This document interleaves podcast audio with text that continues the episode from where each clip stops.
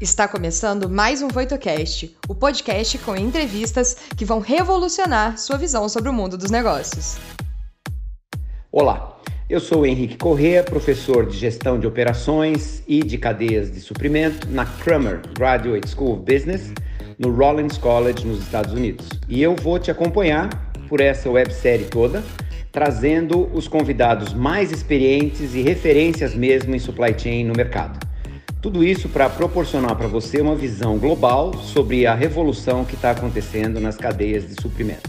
É, o, o, nosso convidado de hoje é, é, um amigo meu de muitos e muitos anos, não vamos entrar no detalhe aqui, né, Elcio? Mas é um grande amigo é, meu e uma pessoa que eu aprendi a admirar muito já há várias décadas, eu diria. Porque o Elcio é um cara que pensa à frente do seu tempo, né? Eu sempre é, enxerguei ele desse jeito, assim. Às vezes eu tinha certa dificuldade de entender o que ele estava falando, mas, assim, alguns anos depois, alguns cinco anos depois, eu dizia, ah, era isso que o Elcio estava falando. O Elcio, ele é atualmente é o CEO e foi o fundador da TTL, a TTL Experience, que é uma empresa, assim, eu vou falar pior que ele sobre o que a empresa dele faz, ele vai ser mais capaz, mas é absolutamente associada com a, a, gestão de demanda, utilizando ferramentas que hoje a gente chama de Big Data e etc. Mas o, o histórico do Elcio é muito interessante, porque o Elcio é, ele, fez, ele estudou engenharia é, elétrica na Federal de Minas Gerais, ele estudou ciência da computação no ITA, Instituto Tecnológico de, Aeronáutica, eu acho, ITA. Depois o, o Elcio me corrige se eu estiver errado. Mas que é uma instituição absolutamente respeitabilíssima no Brasil, todo mundo é, que, que, transita na engenharia, na tecnologia, conhece o ITA, é o MIT do Brasil. E para não ficar só no MIT do Brasil, o Elcio também é, tem pós-graduação no MIT original, nos Estados Unidos, é, tem uma formação acadêmica sólida, é MBA pelo, pela ESPM, ITA. É, enfim, o Elcio é um cara que é muito, além de tudo, eclético, né? É, ele estudou cinema na Metodista também, é isso que eu acho bacana nos nossos convidados, que a maioria deles tem vários talentos, não é um só. Então, eu queria dar as boas-vindas para o Elcio, para a gente poder aprender com você, Elcio, dessa é, do Big Data e aplicações do Big Data para é, supply chain. Bem-vindo, Elcio. Doutor Henrique, muito obrigado. Você sabe que conversar com você é sempre uma, uma grande aula, né? E um prazer, assim, enorme.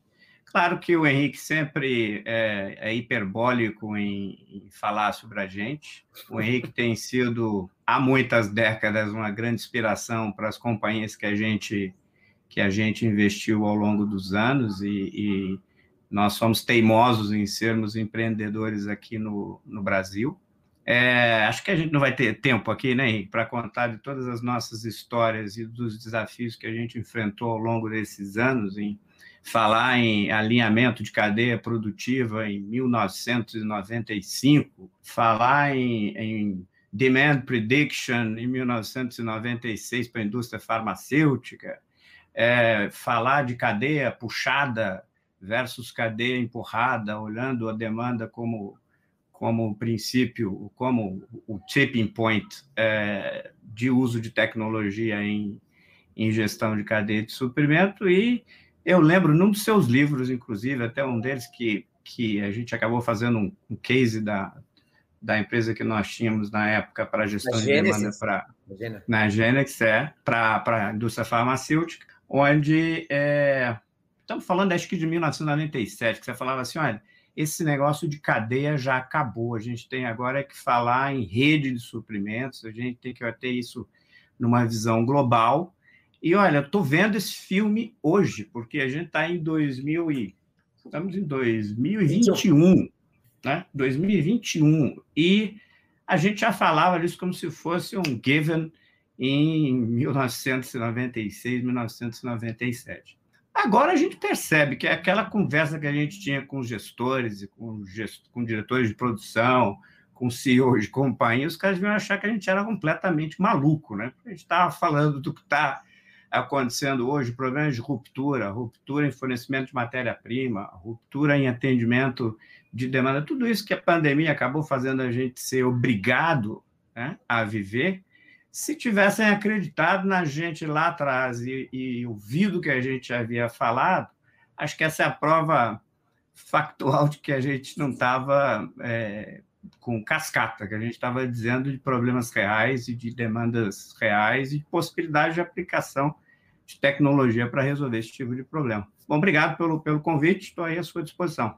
Imagina, Elcio, é, é, é, é eu acho interessante pensar, porque é, antes do termo Big Data ficar cunhado e ficar as pessoas, as pessoas aceitarem, ou mesmo Analytics e etc., você era um cara que era empreendedor nessa área, quer dizer, a Gênesis que você, Genexis, né, que você é, ajudou a fundar e liderou por quase 20 anos aí, era uma empresa que trabalhava com dados censitários mais do que amostrais, que isso, isso era um negócio que eh, ninguém falava sobre isso, né? Porque é, é, esse é o espírito do Big Data, né? É, então, assim, ó, eh, como eu te falei, né? A gente, você é uma das pessoas que eu admiro por essa capacidade de antever as tendências do mercado. Lá nos anos 90, como você mencionou, né? Você já estava falando de Big Data, inteligência artificial, uh, mesmo que chamando de outros nomes, em supply chain management, discutindo com o pessoal do MIT, né? É, antes de qualquer é, pessoa ou instituição que eu me lembre, pelo menos, né? Não só isso, você estava empreendendo nisso, né? Você criou uma empresa de sucesso é, fazendo isso. O SCM, o Supply Chain Management, Elcio, dos sonhos de qualquer acadêmico ou, ou profissional, é aquele que trabalha no ritmo da demanda, né? A gente queria ficar é, sempre atendendo a demanda com a cadeia inteira é, trabalhando naquele drum beat, né? É, uhum. começando com a demanda. A gente demorou para é, focalizar um episódio na, da nossa série é, em demanda, porque eu queria reservar esse episódio para falar contigo, né? Fala para nós, por que, que, é tão importante a gente conhecer a demanda, se possível em tempo real, se possível censitária, para poder gerenciar bem uma supply chain? Olha, você colocou um ponto é, super interessante, porque ah, quando a gente fundou a empresa e poucos anos depois a gente acabou se conhecendo, e é, eu tinha uma, uma ideia, assim, pelo fato de não ser especialista em operações, por não ser muito menos especialista em, em supply chain, mas eu vinha com, eu diria, quase que um DNA carimbado desse, dessa especialização que a gente fez é, lá no MIT, começo da década de 90, quando é, é, um dos criadores do tal protocolo TCP/IP, que era o Dr. Vincent Jones, ele virou para mim e falou assim: falei, professor, o que, que eu tenho que fazer quando eu voltar para o Brasil para ficar rico? Aí ele vira, ele vira para mim e fala assim: olha só, o Brasil é um país uh, continental que vai, tem e vai continuar tendo sempre problemas logísticos em tudo aquilo que você puder fazer para poder permitir que a informação flua como água.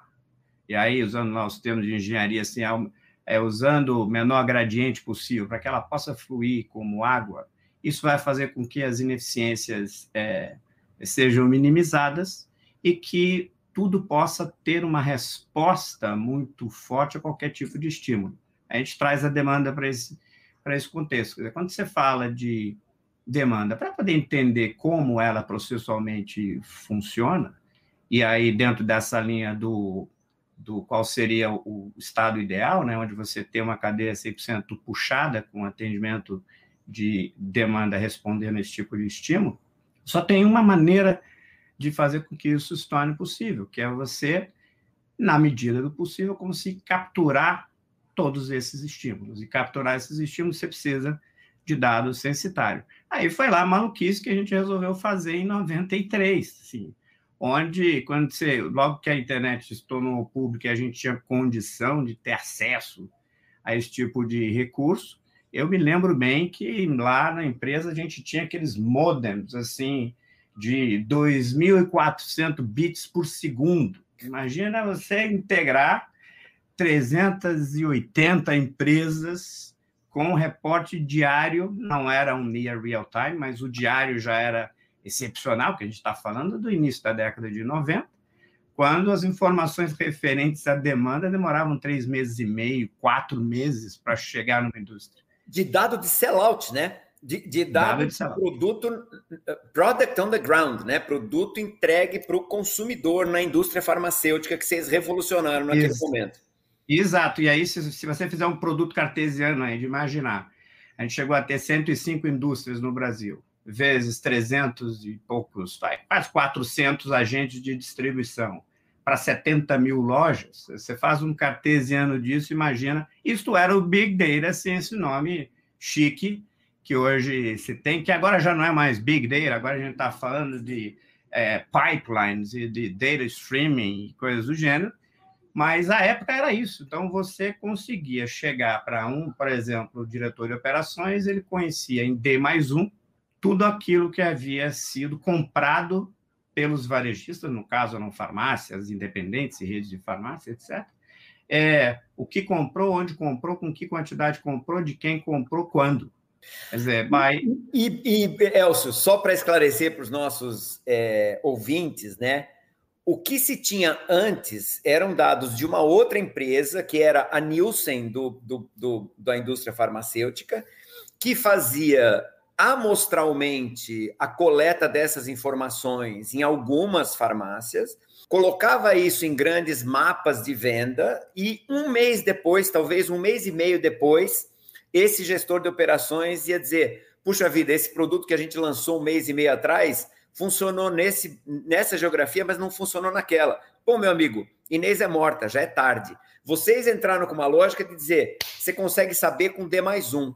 Quer dizer, o que vendeu ontem nessa geografia, naquela geografia. Quer dizer, a capacidade de reação fica. É, muda, os, muda a regra do jogo, né? Oi, Henrique, isso é tão verdade que é, eu, eu me recordo da época do lançamento do Viagra no Brasil e depois do lançamento de todos os concorrentes do Viagra.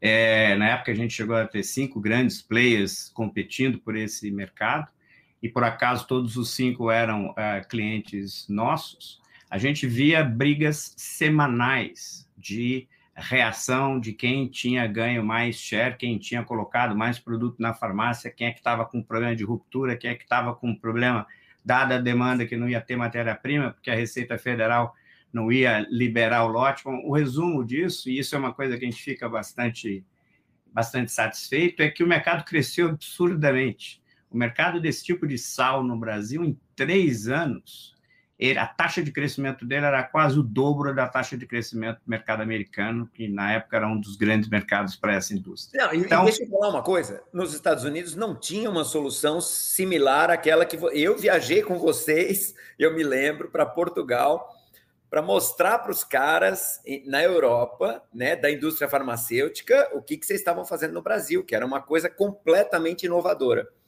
E aí, aí respondendo a tua, a tua pergunta, né, por que, que isso é tão importante, a gente descobriu na prática, isso que é outra coisa interessante. Hoje eu olho para os livros, né, quando eles dizem a diferença do que é aprendizado de máquina versus o que é a computação tradicional, né, eles dizem assim, bom, o pessoal que construía modelos, o que, que ele fazia? Ele torturava o dado para o dado caber dentro do modelo. Né? Era mais ou menos assim que a coisa funcionava.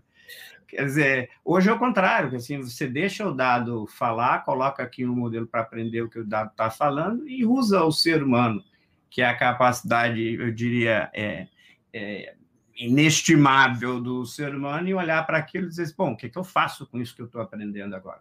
E a gente viu isso acontecer com a tal da, da demanda censitária, porque é, também não tinha, não tinha o nome é, é pomposo de machine learning, deep learning, artificial intelligence, esses nomes todos maravilhosos que o pessoal acabou cunhando, mas a gente entendeu comportamento, a gente entendeu segmentação e subsegmentação de determinados tipos de cliente, combinando coisas da vida real. Geografias são distintas, poderes de poder aquisitivo da população é distinto, o tipo, a gente trabalhava muito no farmacêutico na época, o tipo de patologia daquela região que era diferente, que indústria que atendia, como é que a distribuição e a logística funcionava. Então, eu tenho absoluta convicção, vários foram os cases que a gente acabou construindo em cima disso, de que a gente contribuiu para fazer com que essa indústria Apple, essa rede de suprimentos, funcionasse bastante bem, porque a informação se tornou visível. Tanto que isso é verdade que até hoje é uma prática.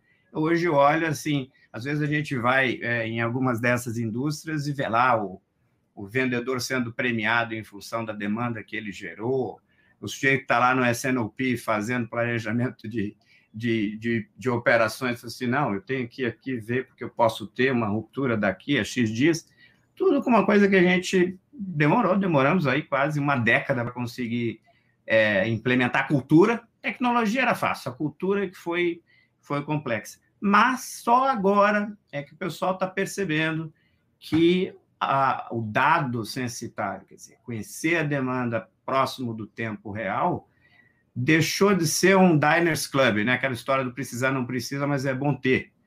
Agora é imprescindível. Se, se você não tivesse, está fora do jogo. E o senhor, eu vou te falar, eu entrevistei aqui alguns amigos comuns nossos, Ale Éboli, Marcelo Paroni, tudo gente assim que fez é, e, e lidera supply chains numa escala mundial e que sempre foram pessoas de planning, né? E, e, e, com o Covid e com a complexidade do mundo aumentando muito, a, a, a, interconexão do mundo aumentando muito, a mensagem deles tem sido muito clara, que assim, a gente não vai relaxar e, e se preocupar menos com o planning e com o forecasting, mas o forecasting é cada vez menos confiável. A gente sabe que coisas vão acontecer. Então, a mensagem de vários deles foi assim: a gente está investindo em capacidades, em skills, né, é, e competências que tem muito mais a ver com reagir adequadamente, seja para onde for que esse mercado está indo, do que com tentar, é, às vezes até de forma vã, de forma fútil, né, é, antecipar o que, que vai acontecer. E na hora que eu vejo isso acontecendo, eu digo, o Elcio e a, e a, e a lógica é, que, que o Elcio está, é, vamos dizer, praticando ao longo das últimas décadas, não está ficando menos importante, ao contrário, está ficando muito mais importante. Então, quando você fala agora, o pessoal está tá, tá notando, está notando, além de outras coisas, porque a complexidade do mundo chegou num ponto que a gente precisa equilibrar um pouco o planejamento com a capacidade de reação. E uhum. sem dado recente, censitário do que está acontecendo, a tua reação fica muito difícil, né? Não, e você sabe, você colocou um ponto aí, uh, Henrique, que é super importante, e eu acho que isso vai ser quase que um, um ponto de ruptura, e eu acho que ruptura para melhor, de como se olhava para planning e como vai passar a ser olhado o planejamento. Por quê? Bom, você bem conhece disso, quer dizer, tudo que se pensava em termos de forecasting era você pegar as famosas séries temporais, quer dizer, olhar para, por exemplo, o desempenho da demanda de um determinado produto ao longo do tempo, entender essa, essa curva sob o ponto de vista quase que econométrico e tentar entender se tem ruído nessa série, tentar entender se tem é, é, sazonalidade, ciclicidade, qual é o tamanho do erro, para você conseguir fazer um forecasting com o menor nível de erro possível. Só que a gente sabe que isso é em condições normais, em algum tipo de condição normal de temperatura e pressão, onde você deixa de fora todos os outros eventos, principalmente aqueles que são aleatórios. Está aí o exemplo recente, uma pandemia. Quem é que podia prever pandemia? Quem é que ia prever lockdown? e lockdown impactando fornecimento de matéria-prima, e os países fechando as fronteiras, primeiro eu, depois vocês. É impossível de se, de se prever. Né? Quando você olha para isso e olha para isso que você acabou de falar, da capacidade de reagir, aí é onde eu acho que tem um ponto de, um ponto de ruptura interessante, né? que é, hoje você tem técnicas de é, olhar para o futuro entendendo determinados comportamentos do dado, mais uma vez, a importância do dado está tá disponível, é, a maneira como este, esses dados se relacionam e como o dado está muito abundante, então você pode, como se você fizesse um zoom em cada conjunto é, micrométrico desse dado, granular, e olhando para ele, você conseguir entender esse comportamento e dizer o que vai acontecer no instante futuro. Né? É, eu gosto de usar, vai ser uma analogia é, interessante. Não sei se já fizeram brincadeira com você daquela, daquela assim, essa pessoa não existe. Já, já viu esse? Não. Já viu essa? Pois é, você olha para um sujeito assim, não, uma foto normal, assim, é o Henrique é, com o topete do Elvis Presley sem ter sido editado, né? É, aí tem um outro que é assim, é, essa casa não existe, que é, uma, é como se fosse um Airbnb, uh, uh, que você não consegue discernir o que, que é fato do que é falsificado, entre aspas, né? Isso é uma técnica que se tem utilizado, eu tentei explicar isso com algumas metáforas, mas que você consegue Aí vamos trazer para o supply. Né? Você consegue simular situações hipotéticas como se reais fossem. Então, um exemplo. A gente pega lá é, Amazon, Alibaba, pega esses caras, tem aí bilhões e bilhões e bilhões de ordens todos os, todos os anos. Né? Só que isso representa um pedaço de todas as ordens que poderiam ser colocadas por todos aqueles clientes. De novo, é a história do produto cartesiano. Como é que eu, Amazon, como é que eu, Alibaba, posso fazer o meu planejamento é, de produção, meu planejamento de vendas, meu planejamento de insumos, é, se algum evento fora do meu controle, fora de um comportamento passado acontecer? Exemplo, pandemia. Né? Então, Porque essas vai técnicas... Acontecer, né? Porque vai acontecer. Essas técnicas te permitem, é, e eu não sei se o nome é... Assim, a única coisa que eu sei, isso não é forecast. Eu acho que isso está mais para uma situação de um minority report do supply chain, vamos colocar assim, né? onde você tem lá os assim COGs. Que são... filme assista. Pois é, não, ao invés de você ter os COGs, você tem ali um conjunto de modelos é, muito espertos. Então, uma outra coisa importante, se você não gostava de álgebra linear, por favor, passe a gostar, porque você vai depender dela, sendo médico, sendo, sendo engenheiro. É, isso passa a ser possível, então você consegue a custo marginal, olhar para uma situação futura, se preparar para essa situação futura, simular essa situação futura, dentro de um contexto dinâmico, como o sistema complexo fosse, algo que você não consegue é, gerir. Então, vou me permitir aqui, quem sou eu, mas vou me permitir é, é, contrapor, por exemplo, o Alexandre, dizendo assim: acho que não é só o perfil de reagir, porque você vai conseguir planejar qual vai ser a sua reação. Ou Talvez antever... mais curto, mas vai planejar. Exatamente, exatamente. Então, isso é, isso é assim, é, é fantástico. E se você traz tecnologias como internet das coisas, que está cada vez mais barato, vai te permitir sensoriar qualquer coisa. Então, a gente vai ter uma, uma talvez uma ruptura é, é, na questão logística por causa dessa disponibilidade de informação.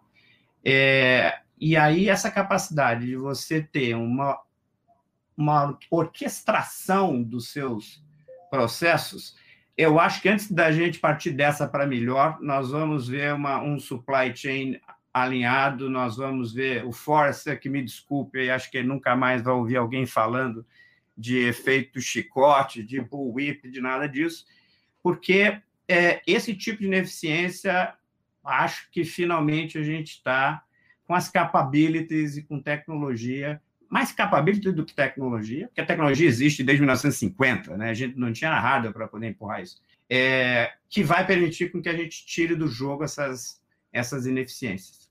É o senhor. A gente está falando de um monte de captura e organização de informação censitária, recente, de demanda. Agora, supply chain tem a ver com a, o ressuprimento das coisas, né? Quer dizer, eu, eu, eu olho para esse drumbeat é, da demanda, mas eu tenho um nível de tomada de decisão de ressuprimento. É, o quanto isso evoluiu, assim, nos últimos 10, 15 anos? É, a gente ainda depende do ser humano tomar essa decisão ou o nível de automação, machine learning, inteligência artificial está evoluindo e chegando num ponto que a decisão de replenishment vai prescindir do ser humano. O que, que você acha? Olha, é, eu já tenho visto experiências, eu diria, microscópicas em relação a essa substituição. A gente, por exemplo, aqui mesmo no, no Brasil, já está é, implementando alguns processos onde o ressuprimento não passa mais por, por nenhuma é, interação humana. Né? Então, a gente está é, fazendo ao contrário, ao invés de ir para produtos de curva A, a gente está indo para produtos de curva C, está indo para slow movers. Exatamente. Então, isso já está acontecendo.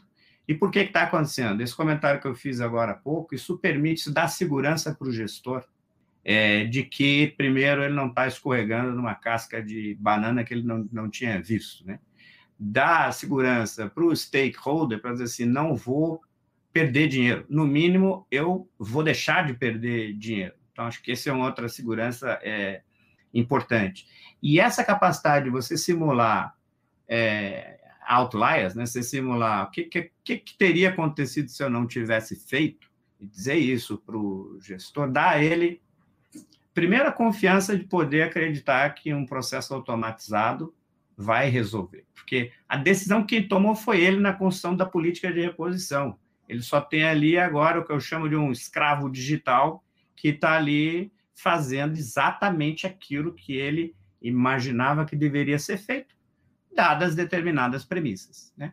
É, uma outra coisa que ajudou muito, a, a, esse tipo de tecnologia hoje permite você trabalhar regras, combinações de situações que um ser humano ou um time, assim, humanamente impossível no timing que a gente precisa. Então, eu estou vendo isso em, em escala é, microscópica. Em 2018, eu, eu tive um, participei de um seminário no, no Vale do Silício, onde eu vi, é, numa das palestras, eu tive conversando com um dos diretores da Amazon, é, no processo de integração end-to-end -end das lojas físicas da Amazon, dos, inclusive dos, das lojas que são os mercados de vizinhança, ou mesmo os supermercados que eles acabaram é, adquirindo, onde Home não food, existe. Né? Adquiriram tudo. É, né? é não existe é, interação, é, intervenção humana. Não precisamos ir longe. O, o Alex Apiro, quando era aqui o presidente da Amazon no Brasil, né? ele implementou a Amazon no Brasil e um dia ele levou a gente para fazer um walkthrough nos processos da Amazon no Brasil. Só tinha gerente de produto, não tinha um ser humano cuidando de inventário. Zero. Tudo Essa notícia é boa. Tudo automatizado. Notícia ruim. Por exemplo, teve um cliente nosso que foi o primeiro uh, do pipeline de personal care a ser o last mile da Amazon para personal care no Brasil. E eu vi uma frase dele que é uma coisa que você falava há 30 anos. Ele dizia assim: política da Amazon é a seguinte: é, eu tenho que ter pelo menos um. Ou seja, ruptura, não se aceita a ruptura. Então, se eu precisar ter um, overprice ou um overcost, mas para ter a disponibilidade daquele um, eu terei aquele um. Eu tenho a certeza mas, que eu não perdi a venda. Exato, e assim, é, aí a gente fala de nível de serviço, aí a gente fala, pegando o exemplo da, da Amazon, o caso do Amazon Prime, mas o que, que o que, que é interessante é, por trás disso? O processo de implantação do hook é, desse braço logístico no, no marketplace da Amazon demorou quase dois anos. Um ano foi para conseguir, Brasil com a política fiscal que a gente bem conhece, para conseguir, é, é, vamos dizer assim, é, acomodar todas as transações é, é, fiscais foi complexo, mas foi feito. Então, assim, se funciona no Brasil com a política fiscal que a gente tem, funciona em Marte, funciona em qualquer canto. Então, é, é assustador você olhar para uma empresa daquele tamanho, né? Você vai para o CD teste com CD, se não estou enganado, em Vinhedo, gigantesco, e não tem gente. É um negócio inacreditável. Então, assim, respondendo a tua pergunta, é, e olha, sem a gente estar tá falando de internet das coisas, porque se a gente estiver falando de internet das coisas, combinado com robotização, combinado com. Veículo é, autônomo, ou, ou, veículo autônomo, né? É, de novo, acho que a gente ainda vai estar vivo para imaginar que estamos assistindo as, as, as, animações dos Jetsons quando a gente era moleque e via, né? Que carro andando sozinho e tal. Você é um cara hiper antenado né, nessa, nessa questão. Eu não estou pedindo para você fazer futurologia aqui, mas eu sei que você tem um olho no futuro, né? Para onde isso está andando? Quer dizer, quais são as sub-áreas que estão mais em desenvolvimento? Quais são aquelas que se fala muito, mas ainda está muito longe? Quer dizer, para onde que isso aí está andando em termos de futuro? Eu, eu acho que o primeiro, o primeiro ponto que isso é, é um, um, um, senso comum é a extração de ineficiência. Eu acho que as, e aí Continua olhando para interessante. Olhando para a supply chain, a gente vai estar tá falando de uma cadeia alinhada com demanda puxada. É isso que é isso que a gente está vendo, muito muito mais lento do que do que poderia, quer dizer, do que precisaria ser. Então isso para mim é, é um fato, isso é uma questão só de Política fiscal, eu acho que com essa, se os juros no Brasil, pegando o caso do Brasil, se os juros no Brasil não voltar a subir, eu acho que isso aqui, na retomada, o Brasil vai ser um dos grandes a, a se aproveitar dessa, desse movimento, né? Acho que esse é um ponto. Acho que o segundo ponto vai ser é, o fato da, que a gente falava muito, a chamada customização maciça. Então, assim, eu como cliente, o cliente, a demanda determinando o que vai estar sendo é, produzida. Essa história de push, ainda mais com mudança é, do estilo de vida, do hábito das pessoas, essa que eu aqui, gênio, pensei em empurro, esquece. Vai estar ali capturando pela demanda funcionalidades e, e sentimentos e até e essas tecnologias hoje são, são, são possíveis de serem, de serem sensoriadas nisso, é você entender comportamento e trazer features para seus produtos e seus serviços respondendo aquelas demandas. Também tenho absoluta convicção que isso acontece. É, é difícil falar em linha de tempo, mas assim, não vai demorar uma década para isso acontecer. Acho que é a segunda, segunda onda factível. Tem muita coisa acontecendo. E acho que a, o denominador comum disso tudo é a internet das coisas, porque eu acho que a internet das coisas vai viabilizar economicamente disponibilização de informações que até então eram muito difíceis, ou porque você estava em ambiente hostil, ou porque você é, é, tem é, é áreas é, gigantescas para serem cobertas, que com esse tipo de. Como é que eu traduzo ubiquitous em português? Eu nunca sei. Assim, de ah, onipresença, podemos dizer onipresença. assim. Onipresença, né? isso que é bacana. Acho que você ter onipresença da comunicação, isso vai permitir é aí a história da tecnologia 5G e tal, isso vai permitir que a um custo viável você consiga gerir processos, você consiga de fato olhar o mundo como uma rede de suprimentos, seja suprimento de serviços, seja suprimento de saúde, seja suprimento de dinheiro, seja suprimento de comida, seja suprimento de qualquer coisa. Eu acho que essas são as coisas que vão é, que vão de fato é, acontecer. E até acho que eu, eu, falei com você, assim, eu acho que a indústria assim, o 4, a indústria 4.0 já nasceu morta, ela está vindo com a 5.0, é, que essa sim vai ser a grande revolução, que é a aplicação de tudo que está tendo com essa história de aprendizado de máquina, de veículo semi-autônomo, veículo autônomo e tal, entendimento de, de materiais e concepção, é, desde olhar para construir uma molécula, que molécula essa que vai lhe entregar um material, material esse que vai cumprir uma funcionalidade que nunca existiu, e que era impossível de se fazer, porque você precisava de laboratórios que precisavam da coisa prática, hoje em dia você simula tudo, né? É, até, a questão da, até a questão da ciência, onde, se você olhar supply chain para a área da, da saúde, ainda mais agora com a população envelhecendo, é, e você precisa ter um demand management, que aí não é por medicamento, nem por recurso de saúde, mas é um demand management do que está acontecendo com o meu paciente, que tipo de prevenção eu posso antever para ele, para que ele tenha vida mais longeva, para que tenha qualidade de vida. Eu acho que essa é a linha que é, para onde as coisas vão, vão caminhar. E, e, pelo que você está falando, quer dizer, é, não, isso não significa que o, vamos dizer, a indústria mais afetada é a indústria de bens de consumo não durável. Você está falando da indústria de fármaco, você está falando da indústria automobilística, você está falando de uma série delas que não necessariamente é shampoo e comida, né? Quer dizer, é, vai afetar várias, várias indústrias. Vai, não, e olha, você falou em bens não duráveis. A gente está participando de um projeto de uma startup que está nascendo aí em Nova York. É uma ideia, é uma ideia Henrique Correia, né? Um sujeito completamente maluco em termos de, de concepção de marketing. Ele trabalhou a vida toda nas grandes companhias de cosméticos globais. E o que, que esse cara conseguiu colocar num processo totalmente lean, totalmente demanda pool?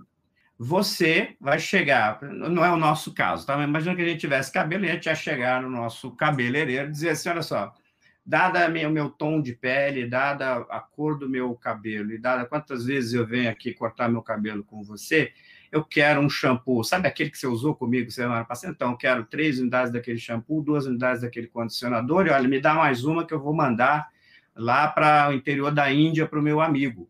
E aquilo vira, sai dali é só um feature, conjunto de features, e vai para a linha de produção e vai sair um bem não durável, detalhe, com a marca do cabeleireiro, não da indústria, mas a marca do cabeleireiro, personalizado para o Henrique, personalizado para o Elcio, assim, com fast tracking logística. Então, é a história da customização maciça. Então, isso está se tornando. Nós que somos seres humanos, adoramos ser tratados de maneira diferente. Então, você vai poder olhar o um como um. Quer dizer, acho que cada, cada um de nós, ou cada grupo, vai se tornar um ecossistema para o qual vários outros ecossistemas vão se configurar no instante do atendimento da demanda, no instante da produção. Então, ele se forma, desaparece, se forma, desaparece. Acho que essa é a mudança de status que, de status que vai acontecer com essas indústrias que hoje lotam os nossos é, supermercados, acho eu. Fascinante. Como sempre, aprendo pra caramba com você, meu amigo. Deixa eu te perguntar uma coisa, Elcio. A gente está falando um pouco dessa coisa da automação intensa e de que cada vez vai automatizar mais não só a coleta da informação, mas a tomada de decisão. Eu queria ver é, o que, que você enxerga do papel do ser humano, do profissional de supply chain, nesse futuro que a gente está antevendo aqui, que assim vai ter muita substituição, vai ter muita muito trabalho é, repetitivo e etc., que vai acabar sendo substituído. Então, eu queria entender da, da, da, tua visão quais as principais características pessoais e habilidades um profissional pensando em fazer carreira de sucesso, né, é, ou empreendedor de sucesso em algum business associado à supply chain, levando em conta que uh, as coisas mais triviais vão ser substituídas por máquina, vão ser substituídas por algoritmos, qual, qual, é a característica que o ser humano que quer ter empregabilidade nessa área de digitalização do supply chain, de supply chain, deve ter, na tua visão? Olha, é, você sabe que isso é, isso é uma pergunta, uma pergunta interessante. Eu costumo sempre dizer o seguinte, que uma das melhores um dos melhores rótulos que colocaram em tecnologia nos últimos anos foi de inteligência artificial. Porque se ela fosse substituir todo mundo, seria inteligência natural. Então, assim, vai continuar sendo a tal da inteligência artificial. É, e aí, a gente, né, que todos nós, em 100% dos casos, não importa se tem um trabalho mais nobre ou menos nobre, a gente gasta mais da metade do nosso tempo em tarefas repetitivas é, e de baixa, de, de, de valor agregado baixo. Né? Por quê? Porque a gente precisa fazer, porque se não fazer não acontece. Né? No momento em que você tem autômatos realizando esse tipo de, esse tipo de coisa, vai sobrar para nós, seres humanos, olhar para as questões, olhar para os problemas. Primeiro, o nosso gut feeling agora tem máquina para poder dizer você não está errado. Ou um gut feeling, às vezes, muitas vezes prepotente, assim, você está fazendo bobagem. Então, a gente vai ter um, um, processo de contraposição daquela chamada intuição, que na realidade aquilo é um aprendizado que a gente não consegue traduzir em números, ou quantificar, ou qualificar, né? Porque o nosso cérebro funciona assim. Então, é, é por que eu estou fazendo esse comentário?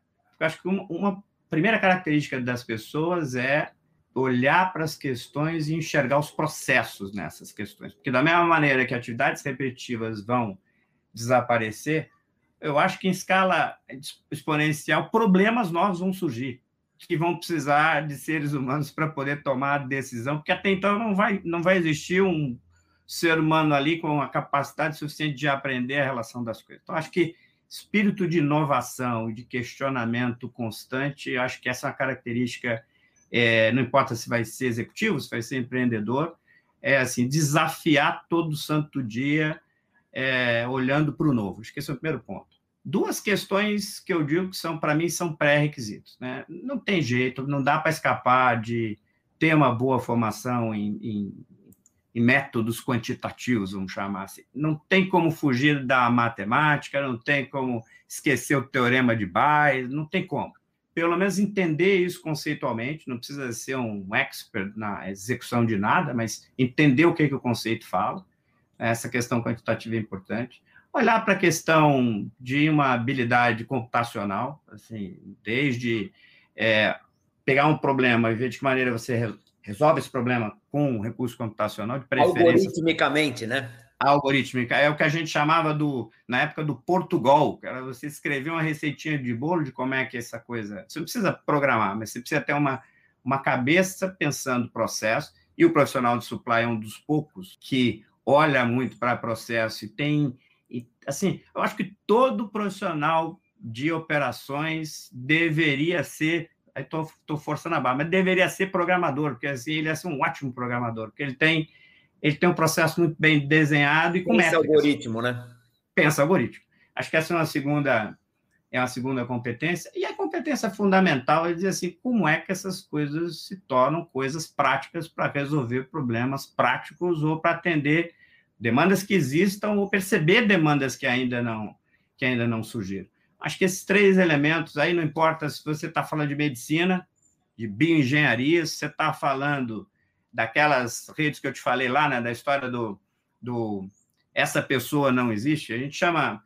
Essa, existe ali, assim, é, é, um, é um processo onde você tem dois componentes matemáticos, né? Um, um componente que a gente chama do componente falsificador o outro componente que é o, o policial tentando descobrir é, separar o que, que é o que, que é verdadeiro, o que, que é falso. Né? Isso você usa para várias coisas, inclusive música. Quer dizer, hoje em dia você tem algoritmos que você seta um conjunto de parâmetros. Eu quero uh, smooth jazz e o algoritmo vai compor para você é, uma peça é, supostamente inédita que você não vai ter condição de discernir se aquela peça existe ou deixa de existir, né? Então, a gente está falando de música, a gente está falando de arte, a gente está falando com impressão 3D, por exemplo, a gente está falando de esculturas que podem nascer desse tipo de, desse tipo de tecnologia. Né? Então, a, a, o profissional que, como a gente vai estar sempre acima disso tudo, que olhar para essas coisas, para esses escravos digitais e, e ter a habilidade, a competência de colocar esse conjunto de coisas, de ecossistemas, para trabalhar em benefício daquilo que ele tem como objeto, é, seja da vida pessoal, da vida profissional, da vida empresarial, essas são as competências. Você quer troço meio complexo, mas não vai ter jeito. É, é, um, é quase que uma anarquia acadêmica, entendeu? Acho que vai ter que virar esse troço do avesso é, e é bom porque coloca todo mundo no mesmo nível, então não tem mais aquela história de que o sujeito que foi bem formado versus o sujeito que, não, que foi mal formado. Dá para começar de novo o tempo todo. Eu fico então, muito otimista com isso. Pois é, é isso que eu queria, que eu estou é, é, depreendendo aqui da, do que você fala. Você tem otimismo em relação a, a carreiras em supply chain, mesmo com essa tecnologia toda entrando, ainda vai ter lugar para o ser humano? Para mim, o, o, atual hype do cientista de dados, é o próximo hype vai ser o cientista de gestão de redes de suprimentos. Não tem saída, porque é o, é o próximo, é o próximo gargalo. Não adianta esse monte de coisas fantásticas serem feitas, isso precisa virar concreto. Quem é que, quem é que concretiza? Se não tiver esse profissional que vai juntar, eu digo assim, é, execução, né? que vai transformar isso em execução, sim, nada acontece. E é coerente com o que você tinha falado antes, que a tecnologia para fazer essas coisas Está há anos já disponível, né?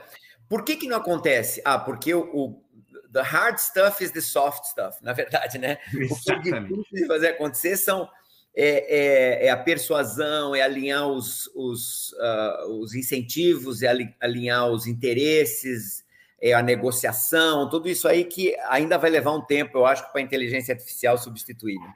Eu acho que é impossível de substituir, porque assim, o dia que isso acontecer, aí de fato nós vamos partir para um mundo sei lá eu, para um mundo onde nós, é, o Hall, nosso amigo Hall lá do, do, do Odisseia 2001, né, que assim, toma conta de tudo, aí vamos, vamos viajar para Marte. Vamos todos para a praia filosofar, que tal? Exato, exato. Eu estou bastante otimista, eu acho que assim, se pudesse deixar uma, uma visão aí muito prática, é, se eu tivesse começando minha vida acadêmica agora, é, era onde eu iria investir, quer dizer, olhar para olhar para operações como a próxima onda. E eu estou falando de, vai, entre dois e cinco anos para esse negócio virar o hype que aconteceu há dois, três anos atrás com a história da inteligência artificial. Essa é a minha, minha visão. Eu estou sentindo isso. Assim, é um vazio absoluto desse tipo de profissional. Minha própria empresa, assim, hoje eu estou tendo que avançar para a questão da execução, porque não tem gente que entenda disso e consiga aplicar aquela formação acadêmica mínima necessária para entender o que, que é o que, que é uma demanda puxada, uma demanda empurrada, o que, que é uma política de gestão de inventário com este viés. Assim, não tem, não tem profissional suficiente para poder atender. E não tem máquina, não tem sistema, não tem sistema de RP, de XRP, de CADA, BRP, nada. Precisa de gente, não tem saída. Puta, é o senhor, que bom. Que quanta dica preciosa para a rapaziada que está assistindo agora, em termos de é, não só encaminhamento de carreira, quanto de esclarecimento de um monte de coisas que estão acontecendo aqui. É, eu podia ficar aí, como a gente já muitas vezes fez, conversando horas com você aqui, porque eu aprendo sempre muito sobre o que vai acontecer daqui a 5, 10 anos, que eu já, eu já aprendi com você, a gente tem sempre que ter um horizonte um pouco mais longo para entender o que você está falando. mas a gente tem essa limitação de tempo aqui, mas eu não queria deixar de te agradecer muitíssimo aí de você ter conseguido esse tempo para falar com a gente aqui, compartilhar todo, tudo, todo esse teu brilhantismo aí. Muito obrigado, Elcio. Eu que te agradeço, Henrique. Olha, pode abusar, usar e abusar do nosso tempo. Para a gente é assim é uma honra. Eu que te agradeço. Agradeço a você, agradeço a todo o pessoal, o time que está trabalhando nisso. Um Pessoal, para vocês que ficaram com a gente até agora, eu tenho certeza absoluta que vocês aprenderam muito, tiveram dicas preciosas. E a gente espera vocês na semana que vem. Um grande abraço, até lá. O que você achou do episódio de hoje? Não se esqueça de dar o play no próximo e nos seguir na sua plataforma de podcasts favorita para não perder nenhum episódio novo. Ah, você também pode nos seguir nas redes sociais. Os links estarão na descrição desse episódio. Nos vemos em breve. Até lá!